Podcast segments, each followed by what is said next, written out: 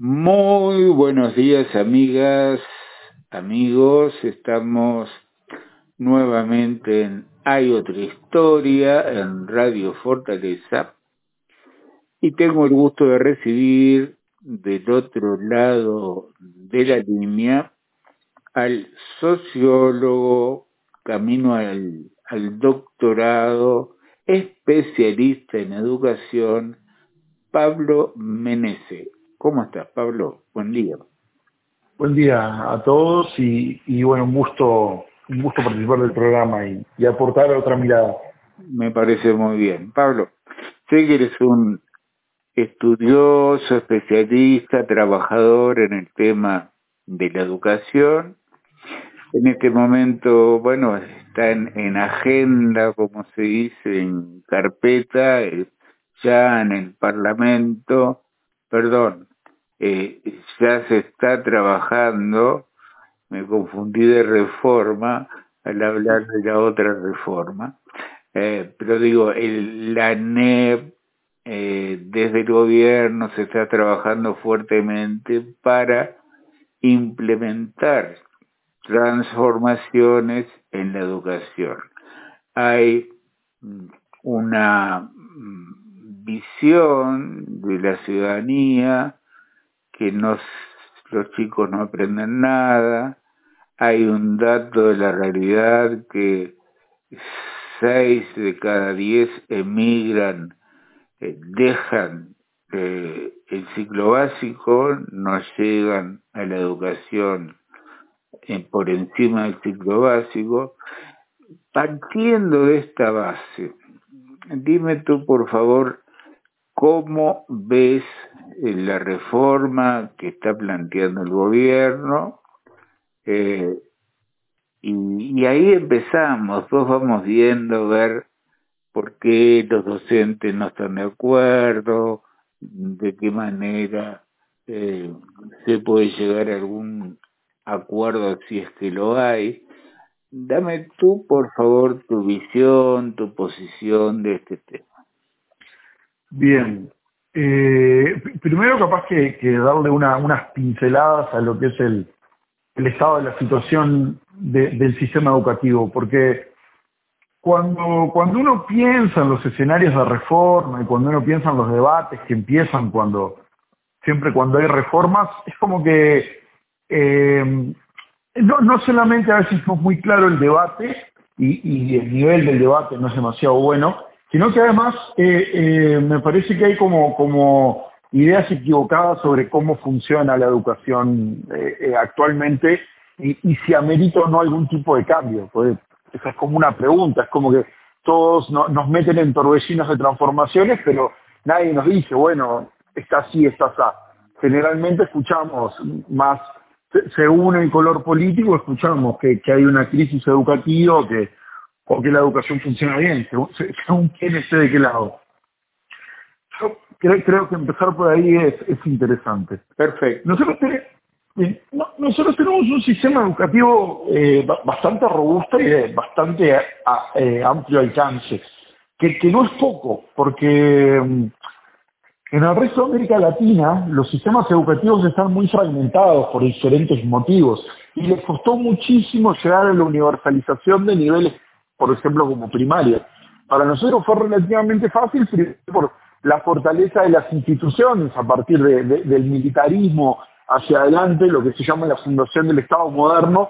Nosotros pasamos a tener instituciones estatales muy robustas, en periodos bastante amplios de democracia, con, con incluso dictaduras a, a principios del siglo XX, estoy pensando en la dictadura de Terra y, y Valdomir, bastante bondadosas en términos de, respeto de la institucionalidad en términos generales.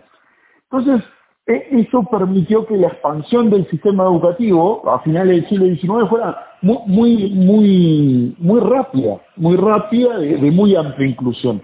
De hecho, por ejemplo, cuando uno piensa en, por ejemplo, países como, como Chile, que tienen cordilleras, es muy difícil para un Estado central llevar educación a, todos los, a todas las regiones.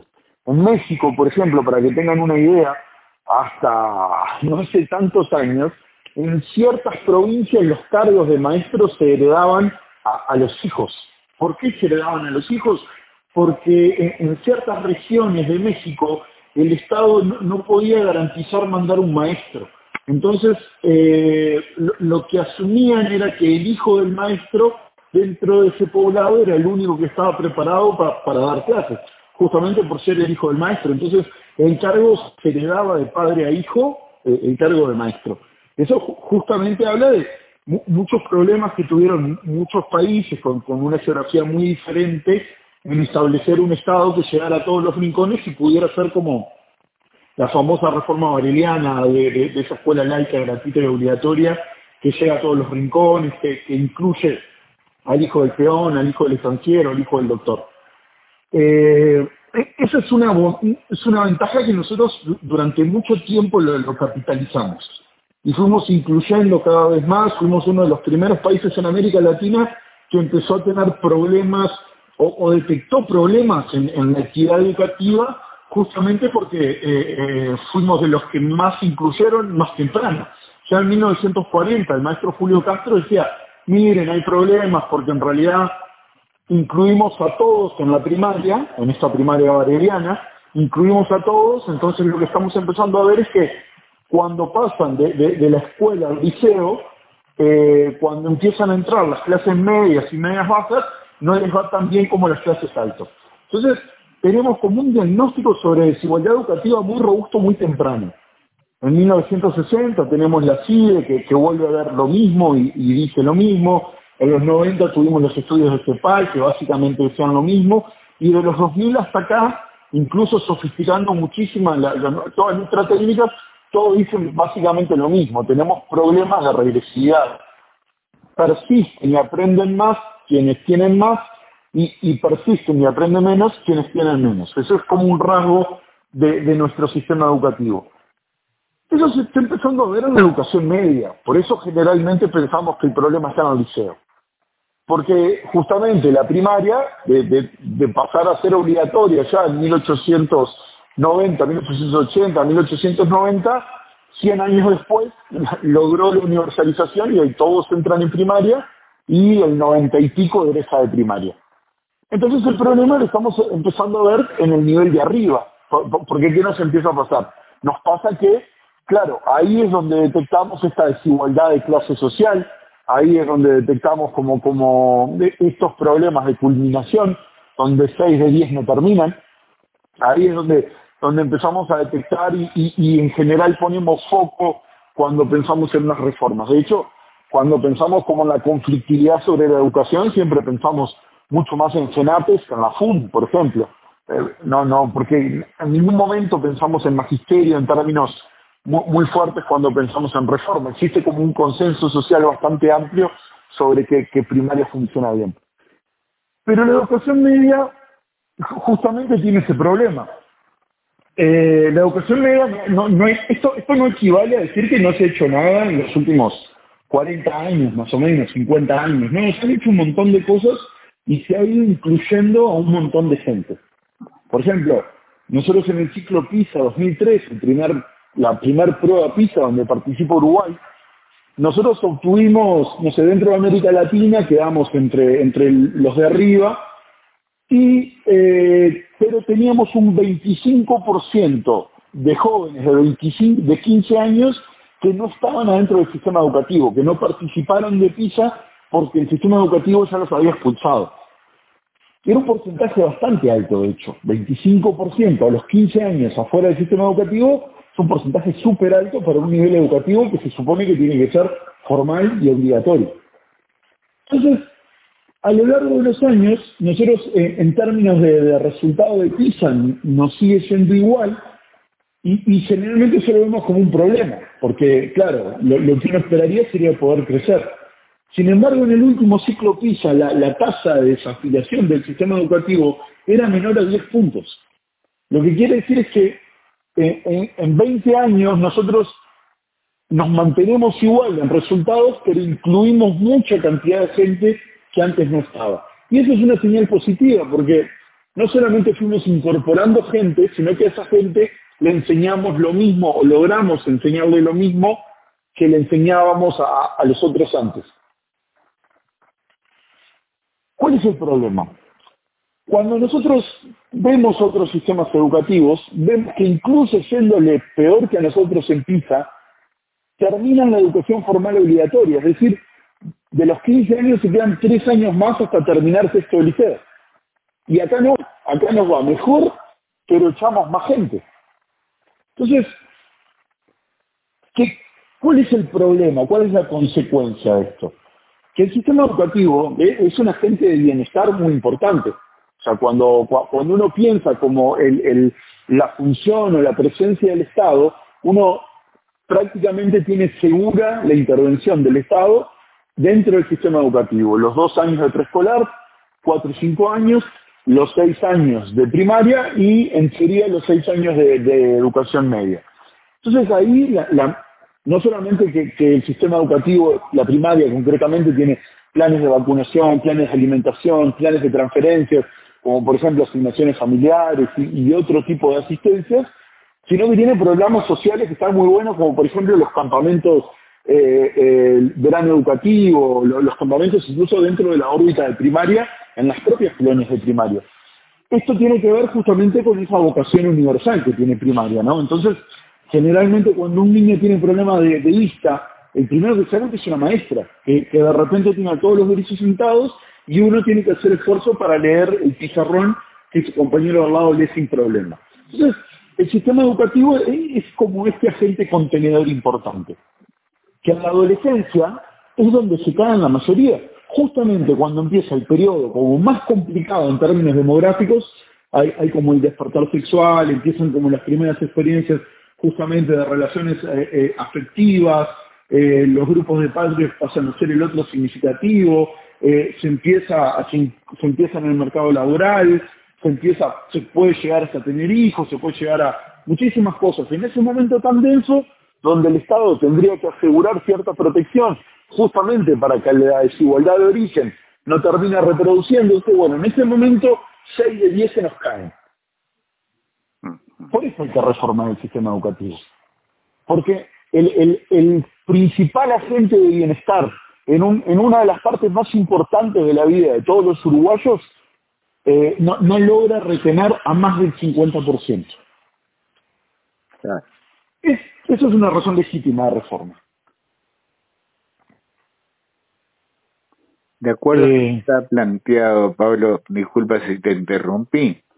no, no, no, no. De acuerdo a lo que está planteado mm, a través de la NEP en este momento, ¿Qué cosas ves como más positivas o menos positivas que habría que solucionar o que no? ¿Cómo ves tú lo que ANEP está eh, llevando a cabo, presentando ya ahora? Perfecto. Te di, unas pinceladas sobre, bastante lento sobre cómo funciona el sistema educativo. ¿Qué está haciendo ANEP? ¿Qué, está pasando? ¿Qué pasa con esta transformación? Dentro de las pinceladas yo dije 6 de 10 se caen. ¿Ah? Eso implica que el 60% no termina. Solo un 40% termina. Y cuando nosotros pensamos en desigualdad educativa, siempre pensamos en problemas de, origen social, que los vulnerables se van del sistema educativo. Sin embargo, en Uruguay, la, proporción de, pobres menores de 18 años es del 22%. Es decir, ¿Cómo puede ser que el 60% no termine por pobreza si solamente tenemos 22% pobre? El otro 40% no pobre, ¿cómo lo explicamos? ¿Qué quiere decir esto? Que los problemas del sistema educativo uruguayo, hoy de lo que hablaba de que expulsamos más que otros países, incluso yéndonos mejor, es no solamente un problema de origen social, no solamente echamos a los que son vulnerables, echamos a un montón de gente que en teoría debería estar adentro, porque son personas que tienen recursos económicos y recursos culturales. Entonces, el, problema de la desigualdad en el sistema educativo uruguayo no es únicamente del hogar de origen de los estudiantes, es también cosas que pasan dentro de la estructura del sistema educativo, que tienen que ver con muchas cosas, como por ejemplo pasar de una maestra en sexto a 13 profesores en el primer liceo, tener que elegir orientaciones eh, tener que cursar bachilleratos preuniversitarios y nada de eso tiene que ver con una reforma de la currícula.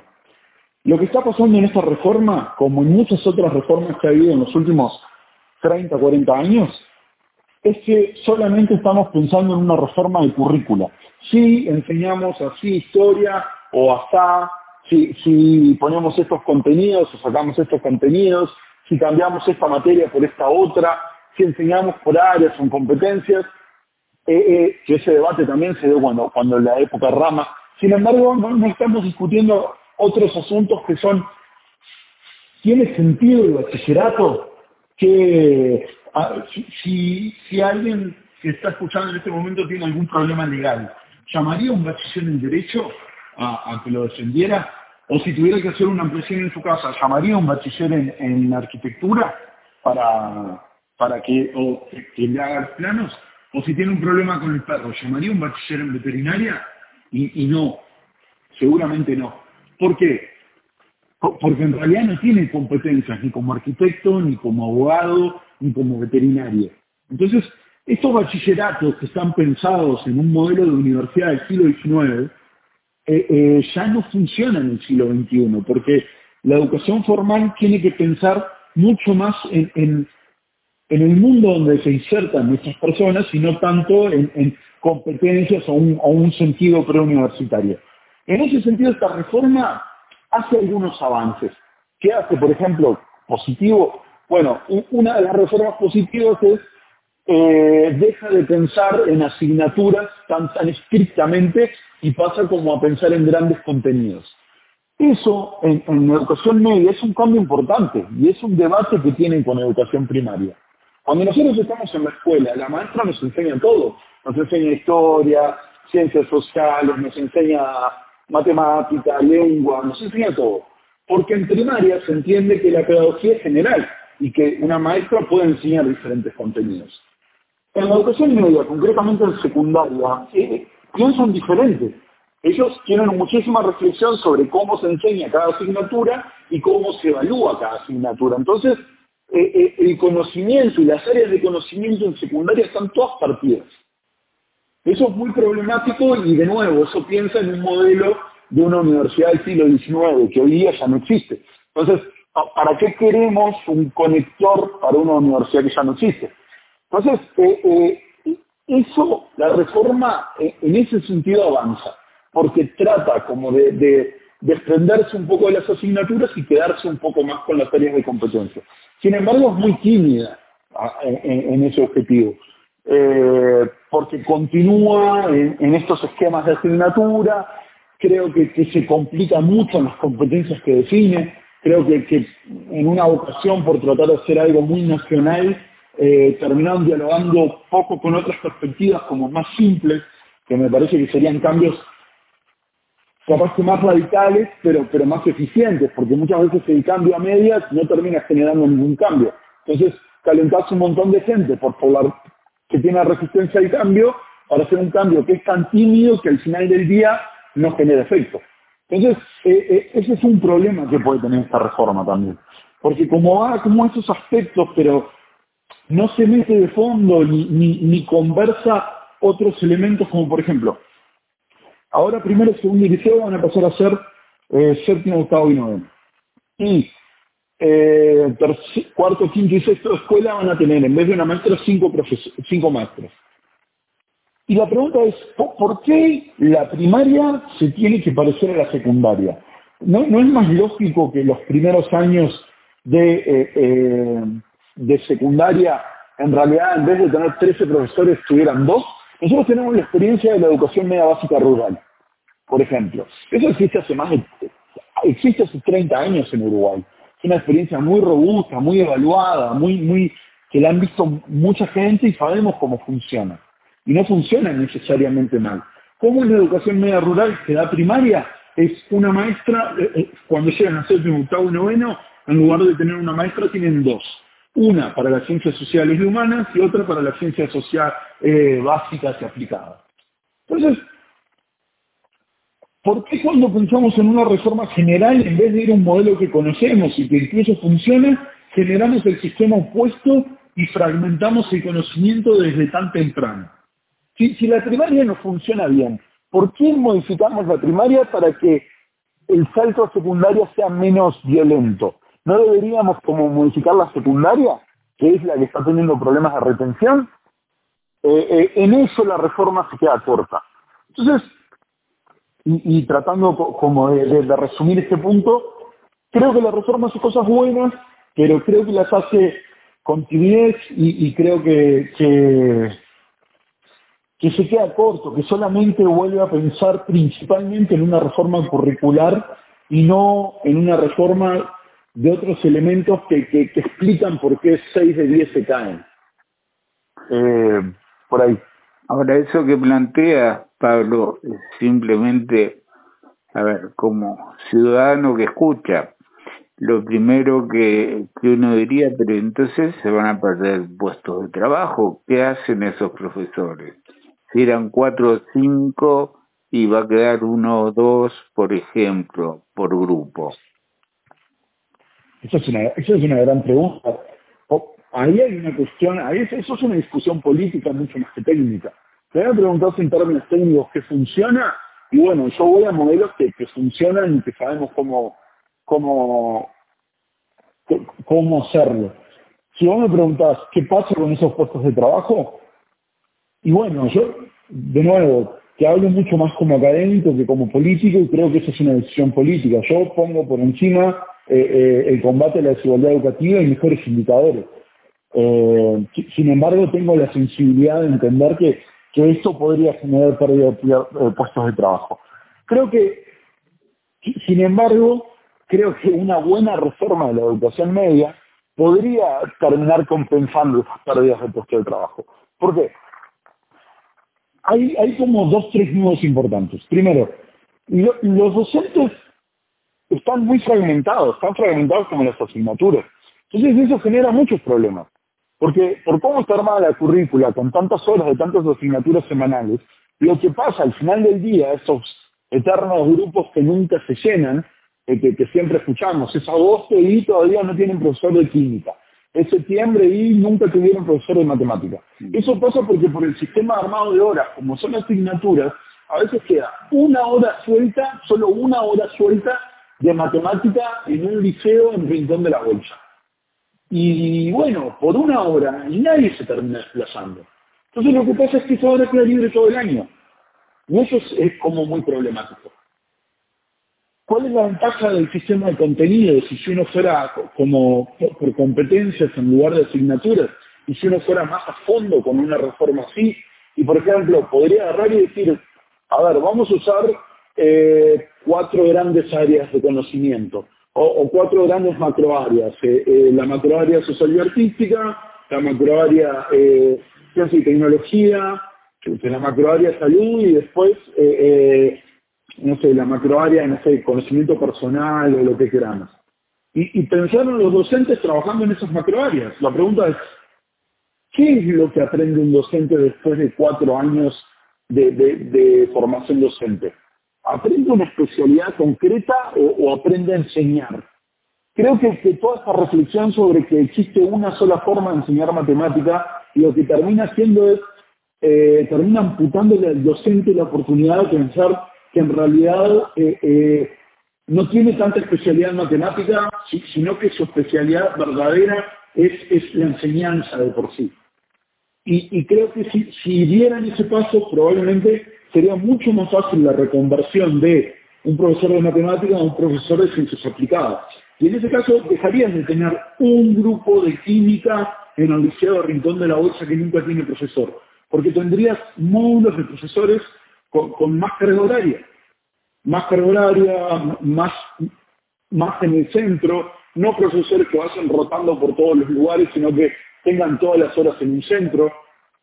Eh, y hay una pregunta que hay que hacerse. en, un esquema de doble horario que pueda, no sé, y ahí también tenés como otras áreas, otras actitudes donde podés tener a estos profesores, pero también hay un tema que, hay que, tener bien claro que es el. Todas las profesiones tienen desempleo. Nosotros no le podemos garantizar a todos los que ingresan a formación docente que van a egresar y ser empleados públicos en un liceo.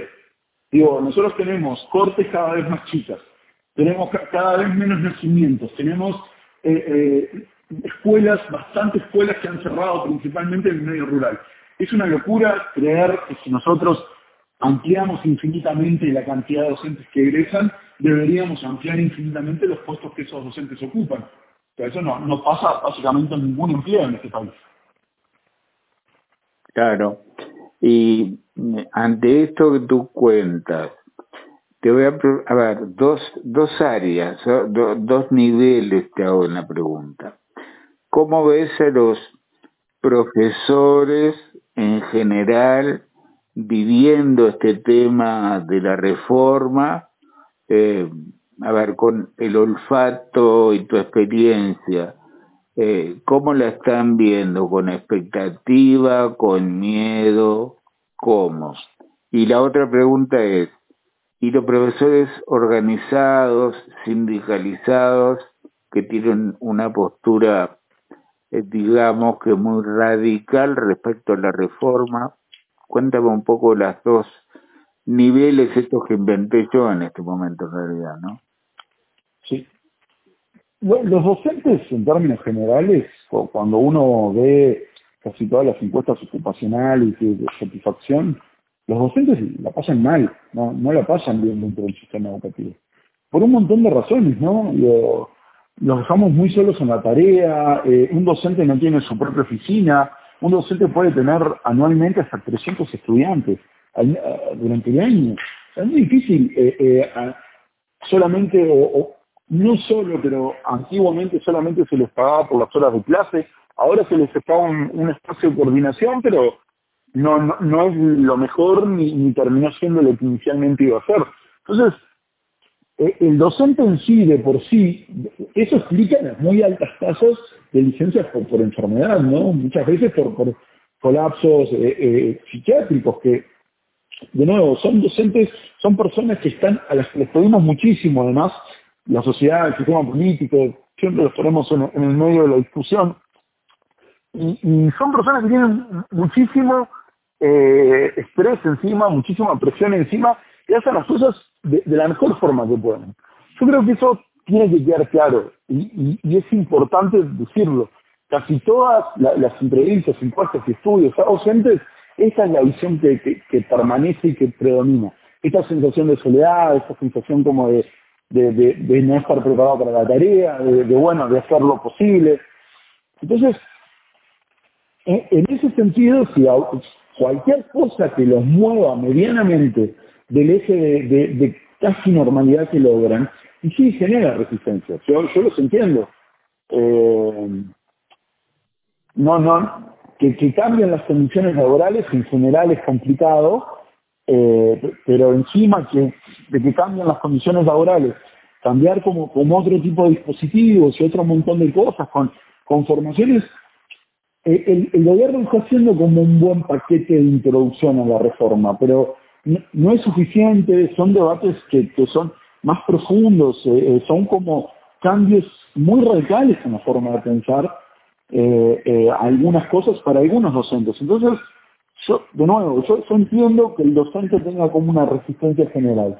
Si me preguntas cómo, cómo están viviendo esto, creo que con mucha incertidumbre, creo que, que um, no se sienten parte del proceso, algunos más que otros, pero bueno, ellos tienen como mecanismo de participación que, que no fueron como los que necesariamente por los que se fueran para hacerlos participar. Entonces, entiendo que en algún sentido tengan como, como estas, eh, estas inquietudes.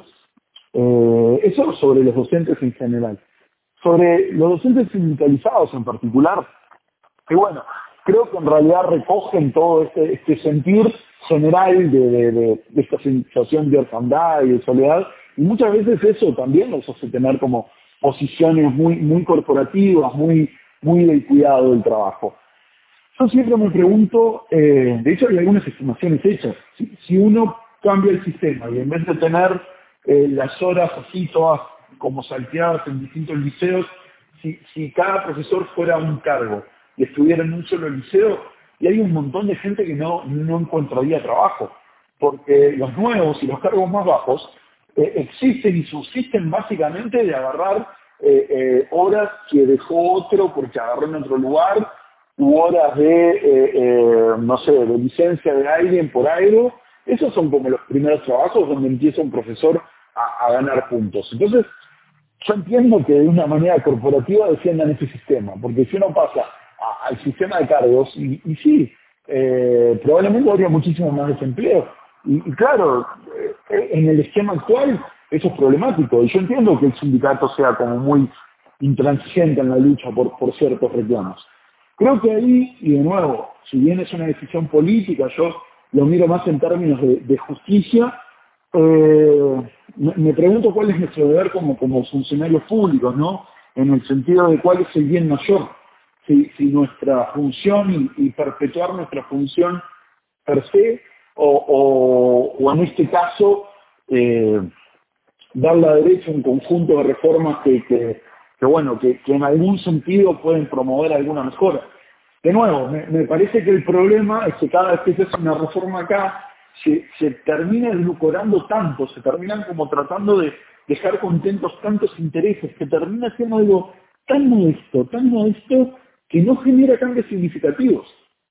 Eh, entonces, entiendo que, que haya un grupo organizado que se enoja porque les cambian concretamente las condiciones de trabajo, porque tienen como aspiraciones o, tienen preocupaciones corporativas, y entiendo que, encima los enoje más que sea un cambio que, no es tan fuerte o no es tan radical como para hacer algo. De hecho, eh, el consejero de secundaria lo dijo cuando decía que la montaña había un ratón y, cualquiera se preguntaba, bueno, pero si, si era solo un ratón, ¿por qué se enojaron y hicieron tanto ruido por un ratón? Y bueno, porque todos los sistemas de ellos están en alerta, porque incluso un ratón, eh, en toda esta situación de malestar general que pasan los docentes, y sí, les altera la función. Yo creo que no existe reforma posible si no se mejoran las condiciones de los docentes a un nivel significativo. Eh, eso va a implicar cambios, transformaciones importantes y sí, va, a, implicar eh, eh, tasas de empleo diferentes, pero bueno, no, podemos seguir teniendo un cuerpo docente pasándola tan mal. Pablo, te hago esta pregunta, a ver cómo la puedo formular. Hay, estamos viviendo una época de cambio tecnológico vertiginoso, el trabajo, la función del trabajo va cambiando permanentemente, se pierden puestos de trabajo, se calcula que se van a perder muchísimos más con la robotización, con todo esto. Y hay quienes dicen, hay que preparar a, a los muchachos para el mundo del trabajo, para el futuro, para ingresar al mundo. Hay docentes, los sindicatos que dicen se quiere crear una mano de obra que trabaje para los empresarios, para que los empresarios tengan así la mano de obra que necesitan pero se le está quitando con estas reformas, se les está quitando eh, no aquello del enciclopedismo que se habló siempre, pero cosas mínimas que los hagan razonar. Están creando una especie de autómata que solo sepa manejar determinadas cosas que le van a permitir trabajar mañana compleja, no sé si bien formulada, pero creo que para ti está clara la pregunta. ¿Cómo ves esto? Sí. A ver, eh, anoche, eh, ayer domingo, eh, estaba discutiendo con por Twitter con FENAPES, con la cuenta de FENAPES, justamente sobre este punto de la mercantilización. en, relación al comunicado de las ATD, el último comunicado de todas las ATD y, de hecho les propuse si podíamos hacer un debate abierto por streaming sobre el tema, porque me parece, me parece un tema importante donde eh, los sindicatos tienen un punto, eh, pero la población en general también tiene un punto. Eh, ¿qué, pasa para mí? cuando uno piensa en educación hacia el trabajo, uno tiene que entender que ese trabajo está situado históricamente. En, un, en, un, en una zona y, y, en un tiempo concreto. Entonces, ¿a, qué responde esto? Bueno, corresponde a una cadena de valor, a una matriz eh, eh, productiva y en definitiva un proyecto de desarrollo. Entonces, cuando uno piensa en educar para el trabajo, uno tiene que tener en la cabeza que en el fondo lo que está haciendo es eh, promoviendo no un proyecto de desarrollo concreto. En la génesis del sistema educativo uruguayo en el sentido de, la reforma aureliana fue eso. ¿Cuál era el proyecto de desarrollo? El proyecto de desarrollo era la bandera de Brasil, orden y progreso. Tenía que haber orden, tenía que haber una, civilización de la barbarie, que, eran estas tierras antes del siglo, final, durante el siglo XVIII y XIX, principio del siglo XIX, toda esa barbarie, el gaucho, el indio, que eran bárbaros, había que civilizarlos para eh, eh, justamente tener ciudadanos productivos, que no hubiera guerra, las guerras iban a impedir que los campos se, se, siguieran destruyendo y van a permitir como mejor industria y mejor mano de obra. Entonces, eh, el proyecto Aureliano tenía esa, esa, esa vocación, ese proyecto de desarrollo en el fondo, que era, hay que incluir a la mayor cantidad de gente porque hay que civilizar a la mayor cantidad de gente. Entonces, eh, eh, por eso la, escuela, esta primera escuela de, principios de, finales del siglo XIX, principios del siglo XX, era como tan eh, disciplinar, en un sentido de, que enseñaba ciertos hábitos, que había que ir con el pelo de determinada forma y muchas otras cosas. Porque lo que se buscaba justamente era el proceso civilizatorio de la barbarie. Eso después cambia, ¿no? Cuando vienen las pedagogías de conocimiento y, la escuela pasa a ser un agente de bienestar, eh, el proyecto de desarrollo cambia eh, eh, y, realmente justamente la vocación de la escuela cambia. Entonces, ¿qué quiero decir con esto? Que todos los proyectos de desarrollo en todo tiempo tienen limitaciones. Y uno tiene que ser consciente o, tiene que tener cuidado con las limitaciones de cada proyecto de desarrollo. Entonces, no hay que pensar en una educación para el mercado de trabajo, porque eso sí es darle funcionar un proyecto de desarrollo concreto sin, como cuestiones críticas. Ahora, eso no implica educar de espaldas el mercado de trabajo.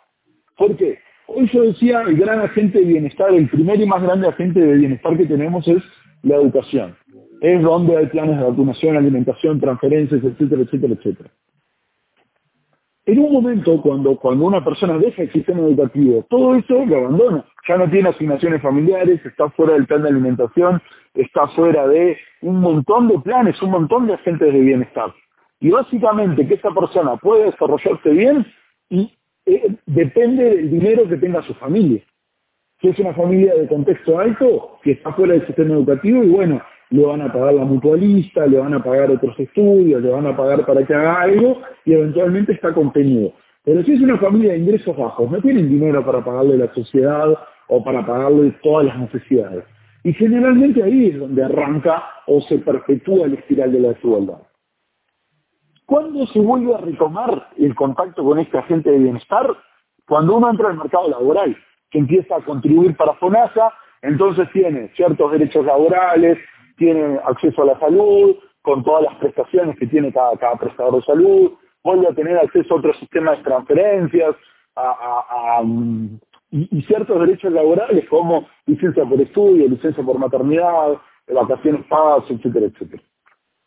Ahora, si el ingreso el mercado laboral ocurre en condiciones de precariedad, ¿ah? si, si, no existe, si, si esta persona que ingresa con 18 años del liceo no tiene un capital familiar como un negocio o un capital social como un conocido que lo ubique en un puesto de trabajo protegido, probablemente sus primeras experiencias laborales sean sumamente desprotegidas. Sean trabajos afrales, sean trabajos en negro, sean trabajos donde aportan la mitad, sean trabajos donde no le dan derechos laborales, donde le complican la licencia por estudio, y mil millones de cosas más en un momento muy delicado de la vida. Entonces, el sistema educativo no entiende que si no le brinda un capital a estos jóvenes hacia el mundo del mañana, probablemente los condenan a estar fuera de esa matriz de bienestar, es un problema serio. No estoy hablando de educar para el mercado laboral, estoy hablando de otra cosa. ¿De qué estoy hablando concretamente? Eh, el 50% de los jóvenes a los 15 años no distinguen una opinión de información. Entonces es exactamente lo mismo, tiene la misma carga de prueba. Una opinión en una, en una revista de opinión, en una columna de opinión, que un artículo académico en, eh, en, algún lado. ¿Esto qué termina generando? Esto genera un debate público y un, sistema político y democrático de muy bajo nivel. Eh, eh, ¿Cuándo se ve el problema de esto? Y, por ejemplo, en la interpretación de las tasas de delito actualmente.